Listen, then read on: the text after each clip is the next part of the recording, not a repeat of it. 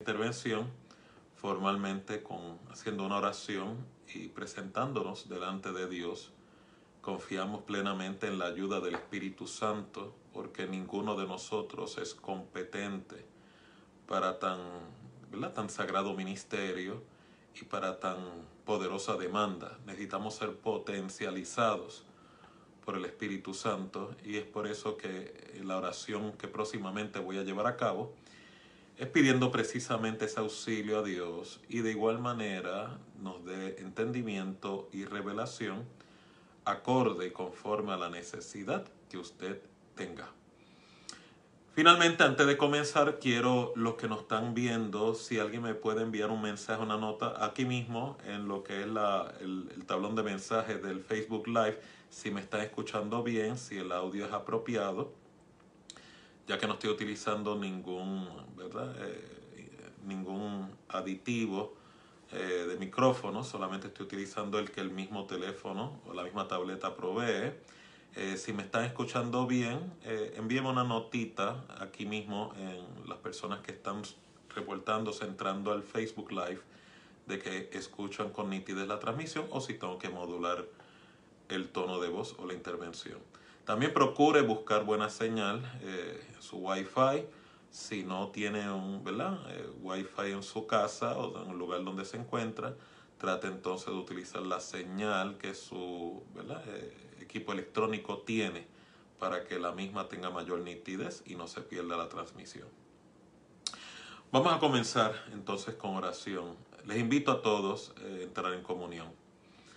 Padre, en el nombre de Jesús te pedimos que en esta hora seas propicio a toda la comunidad del Calvario, que han separado esta noche a través de esta instrumentalidad llamada terapias congregacionales para que puedan ser ministrados por tu palabra, ministrados por tu Espíritu Santo, y que puedan ser, Señor, auxiliados por tu presencia, auxiliados por tu Santo Espíritu, y que su necesidad sea, pueda ser atendida en esta hora a través de las promesas de la palabra de Dios y a través de la intervención de tu Santo Espíritu, el Dios que está en control en esta hora contesta peticiones, contesta necesidades, conteste solicitudes y que toda persona que en esta hora está siendo partícipe y presente prepare su corazón para el auxilio de Dios en tu vida.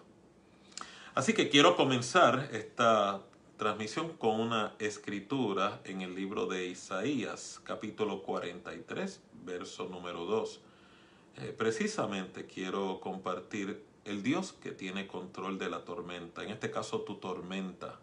A veces sufrimos episodios de pruebas, de crisis, tribulación, eh, pérdidas inesperadas, sea a nivel de personas, seres queridos, pérdida de la salud, pérdida económica. Y muchas veces cuando estos episodios nos visitan o los sufrimos, muchas veces sufrimos mucha desilusión, eh, desaliento, algunos el ánimo se le decae por causa de la prueba, por causa de la tormenta, por causa de las circunstancias. Y muchas personas cuando pasan por momentos difíciles eh, tienen la interpretación que dónde está Dios en medio de esta prueba, dónde está Dios en medio de la tormenta, por qué esta crisis me está aconteciendo, por qué me está impactando, qué pasa con las promesas de Dios que está permitiendo que esta situación triste, crítica, severa, me esté afectando, me esté impactando, si yo estoy confiando en Dios, si estoy teniendo la oportunidad de esperar en Dios porque la respuesta no llega. Esto es una característica muy común en cuanto a las tormentas y lo que quiero compartir brevemente es la escritura, como menciona Isaías 43, verso 2 usted la conoce, yo también, dice de la siguiente manera, cuando pases por las aguas, yo seré contigo, y por los ríos no te anegarán. Cuando pasares por el fuego, no te quemará, ni la llama arderá en ti.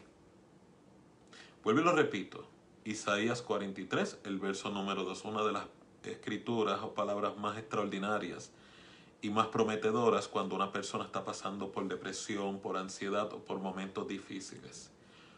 Cuando pasares por las aguas, este es Dios hablándote, cuando pasares por las aguas yo seré contigo y por los ríos no te anegarán. Cuando pasares por el fuego no te quemará ni la llama arderá en ti. Lo primero que quiero que se dé la oportunidad de comprender en esta hora, en esta intervención, es que en ningún momento Dios te ha prometido o te ha, ¿verdad?, advertido que tu relación con Él o tu caminata con Él te va a ser inmune o exento de experimentar tormentas. ¿Por qué digo esto? Muchas personas que sufren de desánimo y desaliento o inclusive ansiedad o depresión, una de las características por las cuales sufren estos episodios tiene mucho que ver con su sistema de creencias. Le voy a dar un ejemplo de algunas de ellas.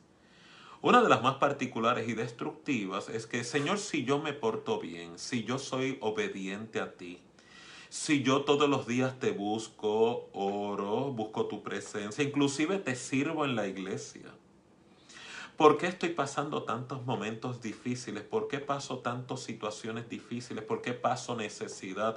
¿Por qué estoy quebrantado de salud? ¿Por qué estoy pasando por situaciones de tormenta tan grave? Si toda la vida la estoy dedicando, invirtiendo y gastándola en ti. O sea, en otras palabras, Señor, ¿por qué si te estoy obedeciendo y te estoy sirviendo me están ocurriendo cosas malas? ¿Alguna vez ha tenido esa creencia o ese pensamiento furtivo le ha cruzado por la cabeza? Cuando esto ocurre, usted tiene que tener algo bien claro y puede entender lo siguiente. El que usted tenga una vida obediente a Dios, el que usted sirva a Dios, el que usted tenga un altar dedicado a Dios y diariamente y continuamente busque la presencia de Dios, nunca representará inmunidad. O sea, en otras palabras, no lo libera de tener que enfrentar momentos difíciles, momentos de prueba, situaciones de pérdida. O sea, en otras palabras, le quiero orientar y advertir, no abrace la idea equivocada que mucha gente predica, profesa o interpreta, que porque le estoy sirviendo a Dios y le estoy buscando mejor que nunca, eso me hace inmune a la realidad de las tormentas y las pruebas. Lo primero que le quiero orientar es, el que usted busque a Dios no lo libera ni, lo, ni garantiza que lo librará de situaciones difíciles, situaciones eh, retantes, eh, situaciones de prueba y lucha. Eh, lo cual significa tu devoción con Dios y tu caminata con Dios no significa que estás exento de estos episodios. Y mucha gente se pregunta, ¿y por qué? ¿Por qué Dios permite la crisis? ¿Por qué Dios permite la prueba si le estoy buscando mejor que nunca o como nunca antes? Eh, déjeme explicarle. Hay muchas personas que su devoción está condicionada a que mientras más te busque, las cosas me vayan mejor. Mientras más te busque, no tenga crisis o problema. Mientras mejor te sirva o más me dedique al ministerio o buscar tu presencia, esté libre de controversia, aflicción o inclusive de pruebas y tormentas. Y lo que quiero que entienda, ese sistema de creencia lo que está realmente diciendo es que mi seguridad en Dios está condicionada a mi desempeño, no a la fidelidad de Dios. Interesante, ¿verdad? Y vuelve lo repito.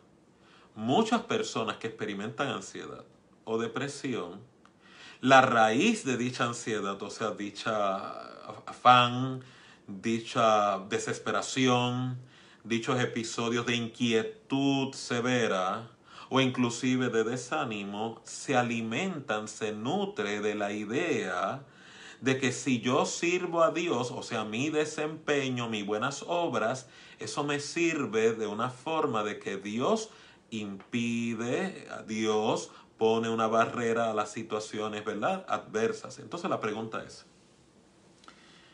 Dios utiliza las situaciones adversas no para afligirte, sino para dos propósitos. Poder madurarte y crecerte espiritualmente.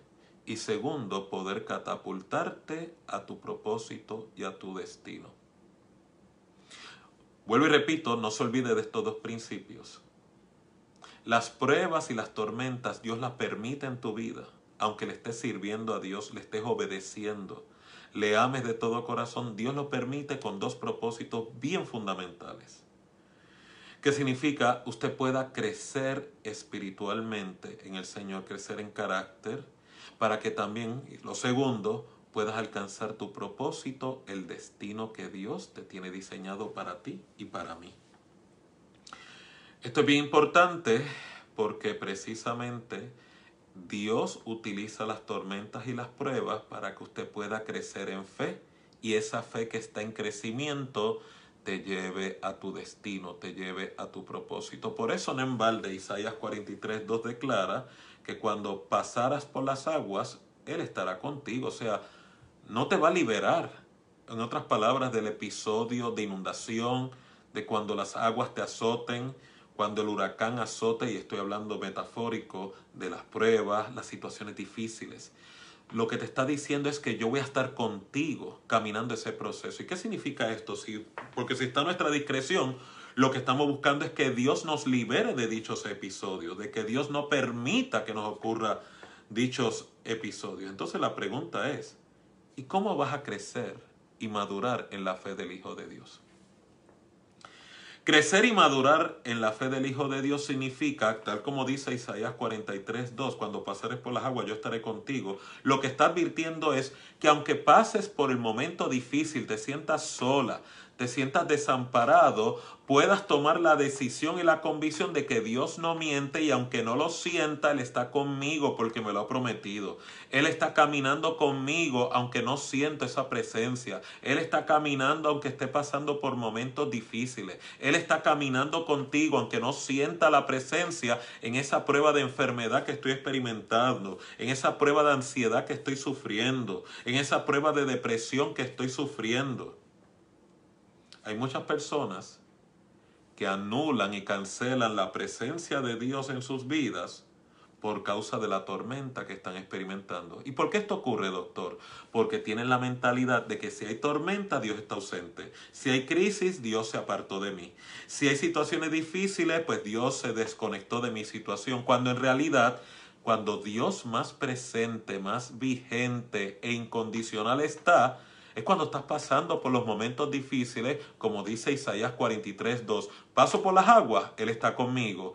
El río no me anegará. O sea, en otras palabras, la crisis no me va a dominar. Paso por el fuego, no me camerá, ni la llama arderá en mí. O sea, la presencia, la presencia, la presencia que aunque no la experimente tangiblemente y físicamente, la presencia sigue ahí.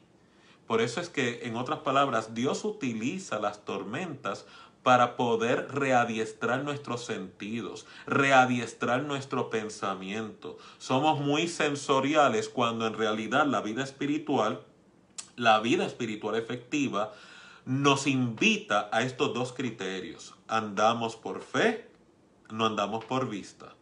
Y lo segundo, somos de las personas que llamamos las cosas que no son como si fuesen lo cual significa poder caminar en la fe del Hijo de Dios, tenemos que readiestrarnos a poder retar este hombre natural, este hombre dominado por pasiones, este hombre dominado por sentimientos, este hombre dominado por fragilidades humanas, porque la fe y la vida espiritual no se sujeta a estas pasiones, opera bajo otro criterio, se llama conocimiento y convicción en el corazón. Por eso es que Dios permite las tormentas y las pruebas. No es para afligirnos, no es para arruinarnos, no es para destruirnos.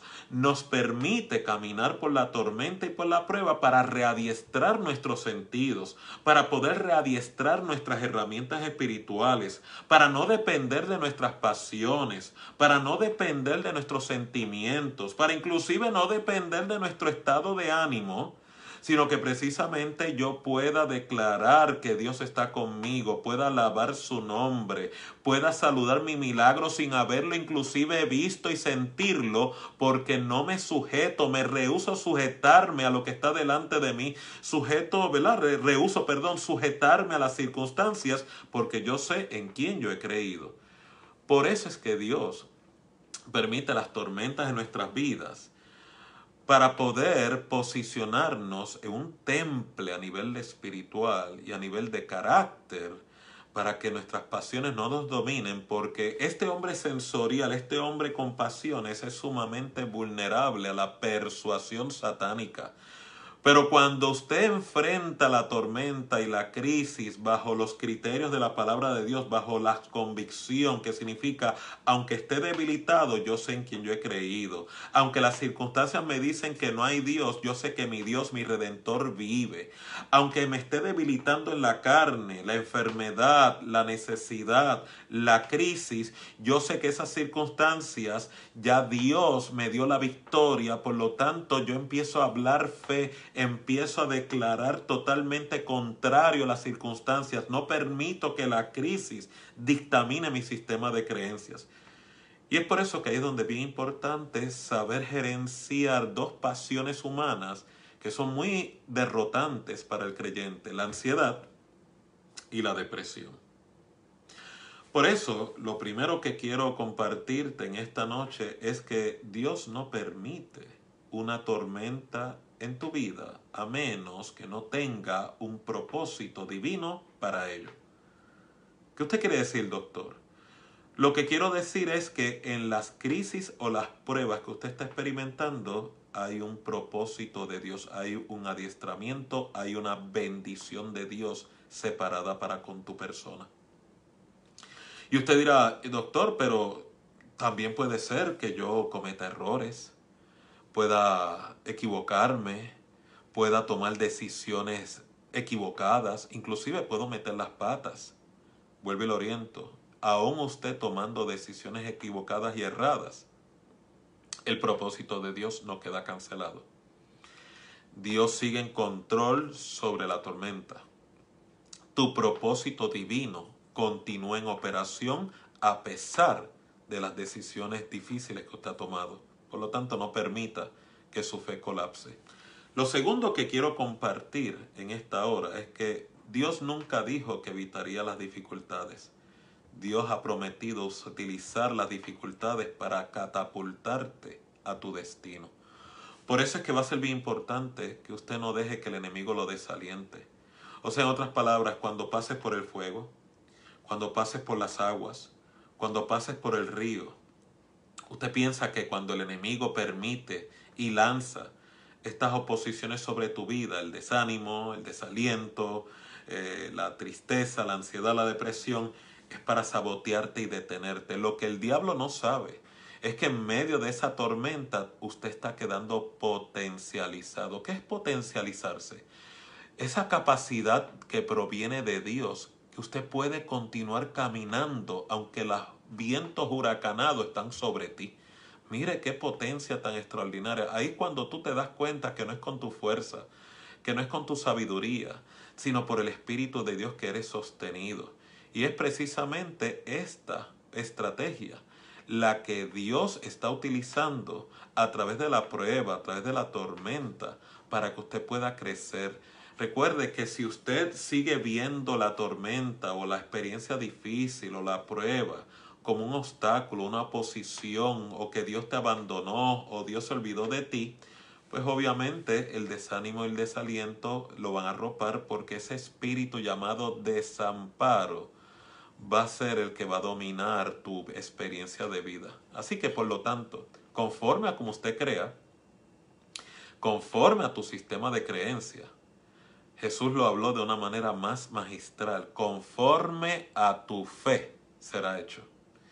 Si yo soy de los que interpreto que en medio de la crisis y la prueba, yo me siento solo, experimento desánimo, me siento desalentado, esas pasiones, esa alteración del ánimo me lleva a interpretar que Dios se olvidó de mí, o que Dios no está, o que Dios me ha dejado solo, guess what? asimismo va a ser la consecuencia. El espíritu de soledad te arropa, el espíritu de desamparo te domina. O sea, involuntariamente usted le abrió la puerta al enemigo para mayor aflicción. ¿Por qué? Porque conforme a tu creencia es el espíritu que usted nutre. Sin embargo, cuando yo estoy pasando por momentos difíciles, por momentos de prueba, tomo la decisión, mire el término que estoy utilizando, elijo, tomo la decisión de creerle a Dios por su palabra, por su promesa. O sea, en otras palabras, me siento solo, me siento en crisis, me siento impotente, me siento desamparado. Yo confieso una escritura como dice Isaías 43, 2, Señor, tú me prometiste que cuando pasara por la crisis tú ibas a estar conmigo, no ibas a estar solo. Ahí usted comienza a liquidar ese espíritu de desamparo. Tú me prometiste, Señor, que cuando yo pasara por el río, o sea, las aguas de la prueba no me van a dominar, no me van a ahogar. Significa que ya usted está hablando de rescate, que usted está a flote por encima de la crisis. O sea, en otras palabras, usted está confesando por sus labios y por sus creencias de que Dios te sostiene en la prueba. Por eso es que algunos de ustedes en los momentos de tormenta, en vez de debilitarse, experimentan fuerzas que no tenían, experimentan renovación que no antes no experimentaban. Y esto no surge por accidente, no surge por coincidencia. Es el resultado de una fe en la cual usted está aplicando y le está dando la oportunidad a que el Espíritu Santo lo potencialice. Por eso es que usted tiene que retornar a la, a la fe del Hijo de Dios. Por eso usted tiene que retornar y enfocar en la palabra de Dios. Por eso es que usted tiene que dejar, no dejarse dominar por sus pasiones o por sus pasiones humanas, sino que todo lo contrario, ande por el Espíritu, declare la palabra de Dios. Si Dios te dijo cuando pasaras por el fuego, el fuego no te va a quemar, ni va a arder la llama en ti. ¿Qué hace usted entonces, en otras palabras, permitiendo que el horno de fuego de la crisis te domine? ¿Cómo usted va a permitir que el fuego lo queme, el fuego de la prueba? ¿Cómo usted va a permitir que la llama arde sobre tu vida cuando la única llama es la llama del fuego del Espíritu Santo, es el altar de Dios en tu corazón, el única, la única llama que debe estar ardiendo en tu persona, lo cual significa, por más que te rodeen tus enemigos, por más amenaza que promulguen, por más ansiedad que puedas experimentar, usted tiene que posicionarse. Pero usted dirá, doctor, es que no lo siento, no importa tome la decisión porque el caminar por fe no es un sentimiento, es una decisión, es una elección. Usted dirá, pero doctor, es que me siento desanimado. Con todo y desánimo, declárelo, porque la declaración de fe puede cambiar el estado anímico. Pero doctor, estoy viviendo un día a la vez, un día como si logro sobrevivirlo, eso es mucho, pues si lo sobreviviste, mientras más te enfoques, Señor, mi fuerza, el yo poder levantarme, el animarme cada día, no es por mi fuerza, es por las fuerzas que tú me regales, es por las fuerzas que tú me provees. Si se da cuenta, usted está posicionando a Dios en su vida de una manera que le está dando permiso a poder potencializar tu corazón, potencializar tus pasiones, potencializar tus sentimientos para que usted no dependa de sus recursos ni de su brazo, sino de Dios que tiene de usted misericordia. Así que en esta hora lo que quiero que comprenda es que Dios permite las tormentas y las pruebas para poder madurarnos en cómo respondemos a la adversidad, para poder crecer en lo que es la fe para poder adiestrarnos a llamar las cosas que no son como si fuesen. Si resulta que usted me está escuchando en esta noche y tiene llamado, tiene un don de parte de Dios, esto que le estoy compartiendo en esta hora es una doble porción porque el enemigo ya sabe que Dios te ha marcado para propósito, Dios te ha marcado para bendición. Por lo tanto, va a tratar de frustrarte, va a tratar de desalentarte, va a tratar de motivarte a que te quites, te renuncies, inclusive juzgues que tu desempeño no es óptimo para que tú puedas estar sirviendo a Dios. Y lo que quiero que entienda en esta hora, aunque usted sienta que el ánimo se le ha acabado, siente que no tenga fuerzas, eso no es razón para usted abandonar el don, ni el talento, ni el llamado que Dios ha puesto en usted. ¿Por qué? Porque ese momento de desaliento y desánimo o esa experiencia de depresión no cancela tu llamado. Recuerde que cuando Dios te llamó y te marcó, ya Él sabía de todas tus vulnerabilidades, conocía de todas tus fragilidades. ¿Y qué significa eso? Que tu fragilidad, tu debilidad, tus miedos, tu ansiedad, tu sentido que te sientes poquita cosa, chiquito, amenaza, no cancela el propósito que Él tiene para con usted. Esto me recuerda mucho el episodio de Gedeón. Gedeón era un hombre, un juez de la Biblia, un hombre con llamado espectacular. Y lo llamo espectacular porque su llamado no dependió en ninguna forma de sus dones. No dependió de ninguna forma de sus recursos o, de sus destrezas. Todo lo contrario, el hombre que yo veo llamado por Dios es un hombre con muchas dudas. Es un hombre con una estima muy frágil, muy pobre. Es un hombre que no se siente seguro ni tan siquiera de sí mismo. Es un hombre que conoce a Dios, tiene conocimiento de Dios, pero nunca lo ha experimentado personalmente. Y si se da cuenta cuando Dios lo llama al ministerio para juzgar las tribus de Israel, se le presenta, le da un llamado y el mismo Gedeón duda de este llamado, duda de que está hablando con Dios. Y usted ve cómo el Dios de propósitos, cómo el Dios de llamado, cómo el Dios que potencializa no lo condenó, no lo juzgó, no lo desautorizó, en ninguna manera lo descualificó, sino todo lo contrario, Dios comenzó a adiestrarlo, Dios comenzó a potencializarlo. O sea, en otras palabras, Gedeón luchaba con unas dudas y le decía, Señor, si realmente eres tú el que me hablaste, si realmente eres tú el que me estás llamando, yo voy a poner este vellón de lana sobre la grama para cuando el rocío al otro día salga esté seco, aunque la grama, el césped esté mojado. Y Dios, porque estaba trabajando con su fragilidad, estaba trabajando con su debilidad, estaba trabajando con sus dudas, le concedió la petición, le concedió la señal, no bastó esa experiencia, volvió Gedeón al próximo día, Señor, todavía lucho con estas dudas, todavía lucho con este llamado porque me doy cuenta que no soy, o sea, no tengo los recursos, soy muy frágil, pero lo que quiero que entiendan esta noche eh, el llamado no está condicionado a tu talento, el llamado no está condicionado a tus dones, el llamado nunca estuvo condicionado a tus recursos, porque el que te potencializa, el que te da dones, el que te da destrezas, el que te da recursos juntamente con el llamado, es Dios. Para que usted no descanse en su justicia, sino en Dios que tiene misericordia. Por eso en esta hora algunos de nosotros podemos estar experimentando ansiedad. Eh, ¿Y por qué la ansiedad? Que esto es una de las tormentas que muchas personas sufren o experimentan. La tormenta llamada ansiedad. ¿Qué es la ansiedad?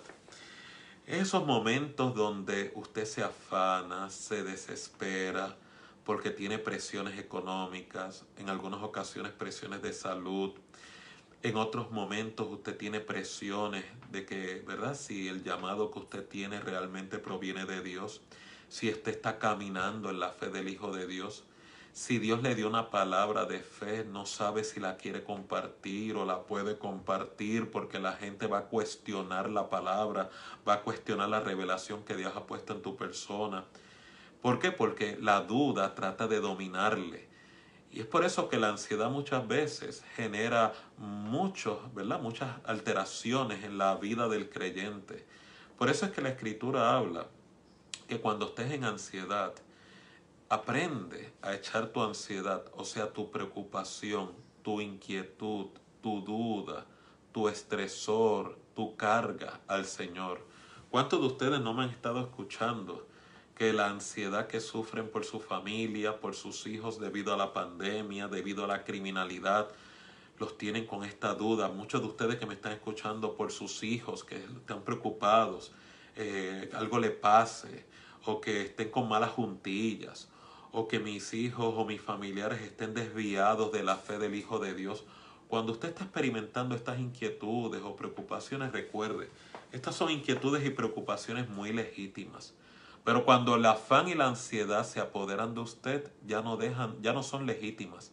Se convierte en lo que se llama una desesperación, se convierte en lo que se llama una, un afán, una taquicardia, mucha sudoración, muchos pensamientos negativos en la mente de la persona, la persona comienza a crear lo que se llama pensamientos anticipatorios que significa comienza a crear ideas negativas, eh, me lo matan, eh, le pasó algo, se me muera. La persona, el evento no ha ocurrido, pero la persona comienza a construir estos temores dándole pensamiento. Eso lo produce la ansiedad. Y es por eso que en este tiempo mucha gente está sufriendo de ansiedad porque no saben o no han tenido la oportunidad cómo retar este episodio. Hago un paréntesis para que entonces usted pueda comprender por qué los creyentes o los calvarianos sufren de ansiedad. La ansiedad no es otra cosa que un temor, un miedo, una creencia basada en miedo, que yo no he tenido la oportunidad de retar con las promesas que Dios ha puesto en mi persona. Segundo, cuando no he tenido la oportunidad de retar ese miedo, ese temor, recuerde, los miedos son creencias, los miedos son pensamientos. Cuando yo no he tenido la oportunidad de retar ese miedo o ese temor, entonces ese temor y ese miedo yo lo escondo, lo reprimo en mi corazón, lo guardo en mi alma. Y esa, ese miedo, ese temor comienza a crecer, comienza a alimentarse de lo que se llama noticias negativas, comienza a alimentarse de pesadillas, comienza a alimentarse de ideas negativas, comienza a vulnerabilizarse a dardos del enemigo, donde el enemigo trata de crear pensamientos catastróficos, situaciones bastante derrotantes, situaciones catastróficas que no han ocurrido, pero en mi interior ya ocurrieron. Y cuando la persona llega en ese estado donde lo que era un pensamiento o una inquietud legítima se convierte en un pánico que le controla, ahí Satanás tiene la forma de afligirte y oprimirte a través del estado llamado ansiedad, que no es otra cosa, me sometí al temor, me sometí al miedo. Por eso cuando la escritura declara, echa toda tu ansiedad sobre el Señor, porque el Señor de ti tiene cuidado. Lo que básicamente te está diciendo es tus hijos, cambia la custodia, dale la custodia de tus hijos a Dios. Dale la custodia de tu salud a Cristo. Dale la custodia de tu situación económica y de finanzas al Señor. Hay crisis, hay problemas, hay retos que usted no puede llevar, usted no puede manejar. Eso se llama conocer mis límites, conocer mis fronteras. Para eso es que usted tiene la relación con Dios. Lo que yo no puedo llevar, lo que no puedo manejar porque me controla, me afana, me derrota, me controla, me aplasta. Llegó el momento de usted entregarle la custodia a Dios. Tienes que entregarle a Dios la custodia de tu familia, la custodia de tu matrimonio, la custodia de tu salud física, la custodia de tu salud psicológica. Tiene que tomar ya la decisión y la elección de entregarle lo que usted no puede manejar para que entonces Dios comience a cuidar de usted. Es por eso que las personas que se dan la oportunidad de entregar su ansiedad al Señor, la paz que sobrepasa todo entendimiento, va a cuidar de tu persona, va a cuidar de tu vida de pensamiento. Por eso es que va a ser bien importante. No deje que la ansiedad, esos pensamientos de temor, esos pensamientos de duda, lo dominen, lo controlen.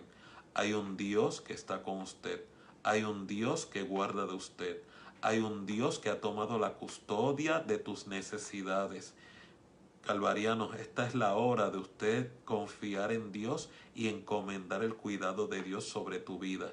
¿Cómo lo hago, doctor? Toma una decisión en esta hora. Señor, yo tomo la decisión de pasarte la custodia de este problema que tengo en mi trabajo pasarte la custodia de esta crisis que tengo con esta persona, pasarte la custodia que tengo con mi hijo, con mi hija, te la voy a pasar a ti, porque estoy tomando yo el control de esa situación. Esa situación me está afanando, me está desesperando y la inquietud ansiosa se está apoderando de mi persona. Algo que quiero dejar bien claro en esta terapia congregacional y escúchame muy bien, es imposible ejercer la fe del Hijo de Dios y simultáneamente yo estar sufriendo una ansiedad y una desesperación por la situación que estoy experimentando. Ambas experiencias no se reconcilian. O usted toma la decisión de creerle a Dios o usted toma la decisión de someterse al miedo, a la ansiedad y a la preocupación excesiva.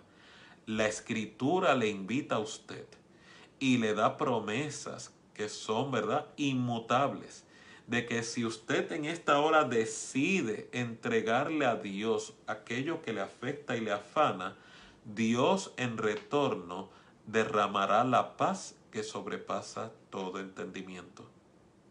Por lo tanto, en esta noche usted tiene que tomar una decisión. Usted no puede darle mantenimiento a esa ansiedad. Usted no puede seguir acurrucando ese espíritu de temor y de miedo porque la escritura, la palabra de Dios que no miente y somos creyentes de ella, lo que te ha declarado es que Dios nunca te dio espíritu de temor, sino de fe, amor y dominio propio. No lo olvide fe, amor, dominio propio. Dios nunca te dio el espíritu de temor. Por lo tanto, el temor es un espíritu opresivo a la vida del creyente. Y segundo, el temor es un espíritu que yo también construyo y alimento con las decisiones incorrectas, con los pensamientos incorrectos y en la manera que me nutro incorrectamente. Por eso es que le estoy invitando en esta hora a cambiar su nutrición y cambiar su elección. Así que en esta hora, la tormenta que usted pueda estar enfrentando, ya Dios la conocía, ya Dios la sabía y la ha permitido porque es parte de su plan, es parte de su propósito para darte la formación que tanto tú necesitas. Por eso es que le dije, Dios en ningún momento dijo que evitaría las dificultades. Lo que Dios ha prometido es que usaría las dificultades. ¿Con qué propósito, doctor? Potencializarte. Por eso algunos de ustedes han visto un progreso notable a través de las pruebas. Aquellas pruebas que en un momento dado te generaban pánico, te generaban ansiedad, inclusive te generaban ansiosa inquietud, ¿no se ha dado cuenta que ahora ya no te mueven como antes? ¿Te has dado cuenta que ahora no te alteran ni te trastornan como una vez lo hacían? ¿Qué significa eso, doctor? Si usted todavía continúa experimentando ansiedad, lo único que ha cambiado es que ya la ansiedad no te domina como te dominaba una época en tu vida. ¿Sabe cómo usted logró esa madurez? La prueba te ha ido puliendo, la tormenta te ha ayudado a echar raíces, has logrado desarrollar mejor resistencia. En un momento dado usted pensaba que se iba a morir, que no iba a poder, que esta vez sí realmente usted iba a colapsar, no iba a poder sostenerse para luego descubrir que pudo superar la prueba el fuego, el horno de fuego no te pudo consumir, saliste airosa, saliste airoso. ¿Por qué? Tu fe te ha salvado. Es por eso que cada vez que Cristo hacía milagros, siempre le hacía la misma respuesta. Tu fe te ha salvado. No le salvó la oración. No le salvó el poder portarse bien. No le salvó el hacer buenas obras. No le salvó el llamado. No le salvó el ministerio. Le salvó su fe en Dios. Por eso, el tener fe en Dios requiere una elección, requiere una decisión. ¿Cuál va a ser esa elección? ¿Cuál va a ser esa decisión? Créale a Dios independientemente de sus circunstancias. Lo otro que quiero compartir también en esta hora es que muchas veces Dios dirige los vientos de la tormenta para llevarte a donde Él quiere que usted vaya. ¿Cuántas veces Jonás no tuvo que enfrentar la tormenta y Dios le dio un virazón a su prueba, a su tormenta, a su crisis y llevó a Jonás a puerto seguro. Porque la tormenta no es tu propósito. La tormenta tampoco es su destino. Tu propósito y tu destino es la palabra de Dios que está con usted. Con esto voy concluyendo.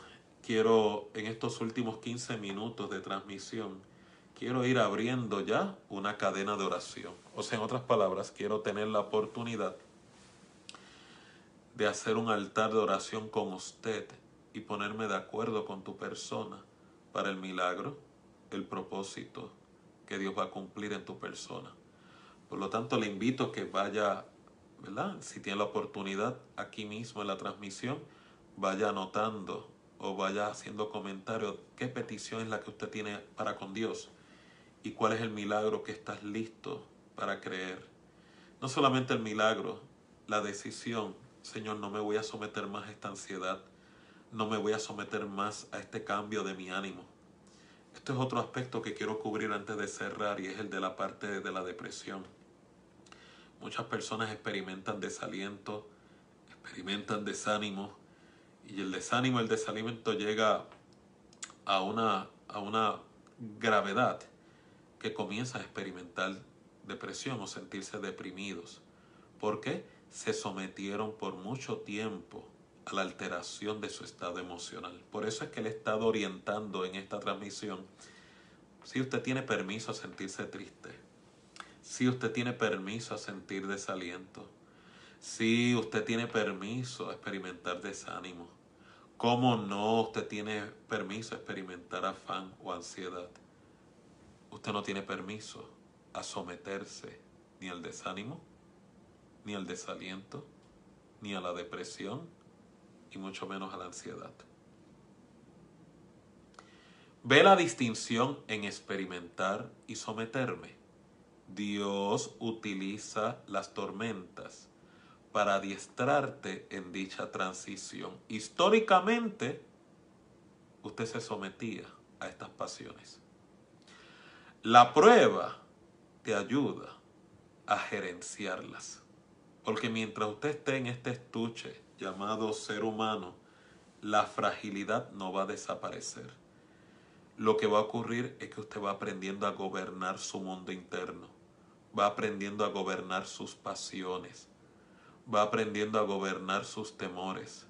Y se van a limitar a eso, a episodios, no a un estilo de vida. No en balde porque entonces la palabra en Isaías 41:10 declara, no temas, porque yo soy contigo. No desmayes, porque yo soy tu Dios. El Dios que te esfuerza, el Dios que te regala fuerzas, el Dios que te vigoriza, el Dios que te potencializa. Siempre te ayudaré, siempre te sustentaré con la diestra de mi justicia. Isaías 41, verso 10. ¿Qué significa esto? si meditó en esta promesa, en esta escritura, usted va a pasar por la tormenta, pero la presencia de Dios está con usted. Pero usted dirá, doctor, es que yo no la siento. Hay presencias que usted no siente sensorialmente. Hay presencias que se construyen con una palabra que no miente. Si Dios te dijo, yo estaré contigo todos los días, lo sienta o no lo sienta, el Dios que no miente está contigo. Aprenda a practicar la conciencia de la presencia de Dios. ¿Qué es conciencia de presencia de Dios? De que yo sé que Dios está conmigo aunque no lo sienta. Ese es el conflicto de algunos de nosotros. Ah, es que yo quiero sentir las corrientes. Es que quiero sentir los ríos de agua viva. Es que quiero sentir ese choque eléctrico. Ni que Dios fuera una descarga o un relámpago. Lo que quiero es practicar la conciencia de la presencia de Dios. Es que si Él te dijo, como leí aquí en Isaías 41, no temas, yo estoy contigo. No, no desmayes, yo soy el Dios que te da fuerzas. Soy el Dios que te ayuda. Soy el Dios que te sustenta. Soy el Dios que te sostiene con la diestra de mi justicia. ¿Por qué usted le está dando puerta abierta al enemigo a través del desamparo? ¿Por qué usted le está dando puerta abierta al enemigo a través del desánimo? ¿Por qué usted le está dando puerta abierta o está eligiendo creer más a la mentira del diablo, a las circunstancias adversas que el enemigo está tratando de crear en tu mente para que tu fe colapse? Por eso es que usted tiene que hacer una decisión. Por eso es que usted tiene que elegir creerle a Dios. ¿Por qué? Porque lo sienta, lo experimente o no lo experimente, la presencia va conmigo. Por eso es que precisamente dije, tiene que cuidarse del desánimo y el desaliento, porque cuando uno depende mucho de su estado de ánimo, lo que está ocurriendo es que dependo más de mi estado emocional, de mi estado de ánimo, que de la palabra de Dios. Dependo más de mis sentimientos que lo que Dios me ha prometido. El reto asociado al desánimo, al desaliento, o inclusive al sentirme deprimido, se debe que llega el momento, llego, ¿verdad?, a esa plenitud donde vivo más por mis pasiones, vivo más dependiente por mi estado de ánimo. No en balde la escritura declara que el hombre de doble ánimo será inconstante en todo lo que emprenda. Por lo tanto, no estamos llamados a depender de nuestra alteración, de nuestro estado de ánimo. Estamos llamados a depender de las promesas de Dios. Y es por eso que Dios utiliza las pruebas, las tormentas, porque en la tormenta, en la prueba, usted no puede echarse a morir. Usted no es de los que se echa a morir en el desierto. La escritura habla claramente que nosotros no somos los que nos rendimos, no somos los que renunciamos a la fe. Nosotros somos de los que perseveramos hasta que tenemos la promesa. Y como le acabo de leer en Isaías 41:10, ¿de dónde usted cree que van a salir esas fuerzas? ¿De dónde usted cree que va a salir esa potencia? ¿De dónde usted cree que va a surgir esa fe del Hijo de Dios? No de usted. Usted es solamente un instrumento de Dios mismo, que es el que te potencializa. Por eso la crisis, la tormenta que estés experimentando, Dios, que está en control de todo, lo ha permitido, está en su panorama, está en su noticia y hay un propósito para bendecirte y prosperarte. Toda bendición y toda prosperidad no se limita únicamente a la física o la económica, como mucha gente anhela. También hay mucha bendición y prosperidad cuando tienes mejor calidad de vida, tienes mayor serenidad en tus pensamientos, tienes un estado de ánimo más sereno a consecuencia o como resultado de que tu seguridad no la has puesto aquí abajo, sino en el cielo, en Dios mismo. Por lo tanto, en esta hora te invito a que tomes una decisión y una elección. No te sometas al desaliento no te sometas al desánimo. No te sometas a la ansiedad o al miedo, que lo único que quiere es controlar tu calidad de vida. No te sometas a la mentira del enemigo. Tome la decisión esta noche de creerle a Dios, confiar en Dios y por lo tanto la mejor medicina en contra de la ansiedad y la depresión es la elección de creerle y confiar en Dios. Esto concluyo. Usted dirá, doctor, es que aunque tomo la decisión, la duda regresa totalmente normal. Vuelva y enfrenta la duda ahora con la decisión que usted tomó.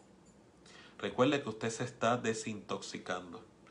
Recuerde que usted está liberándose de una adicción llamada incredulidad, de una adicción llamada la duda, de una adicción llamada ansiedad. Cuando usted está rompiendo con hábitos malos y con adicciones, usted tiene que ser recurrente. No es la transición de una sola vez. La duda regresa, usted la enfrenta. Ya yo tomé la decisión de pasarle esta crisis, la custodia a Dios y no se la voy a revocar. Y vuelve la duda y te azota y te quiere derribar. Usted vuelve y contraataca. Te dije que enemigo que tomé la decisión de pasarle la custodia de esta crisis en las manos de Dios. Dios es mi sustento, Dios es mi guardador, Dios es mi abogado, Dios es mi legislador, Dios es mi defensa, Dios es mi médico, Dios es mi proveedor. Con esto usted mudece al enemigo. Y no solamente enmudece al enemigo, sino que también se da a usted la oportunidad de enmudecer las dudas y los temores que están tratando de secuestrarlo a usted.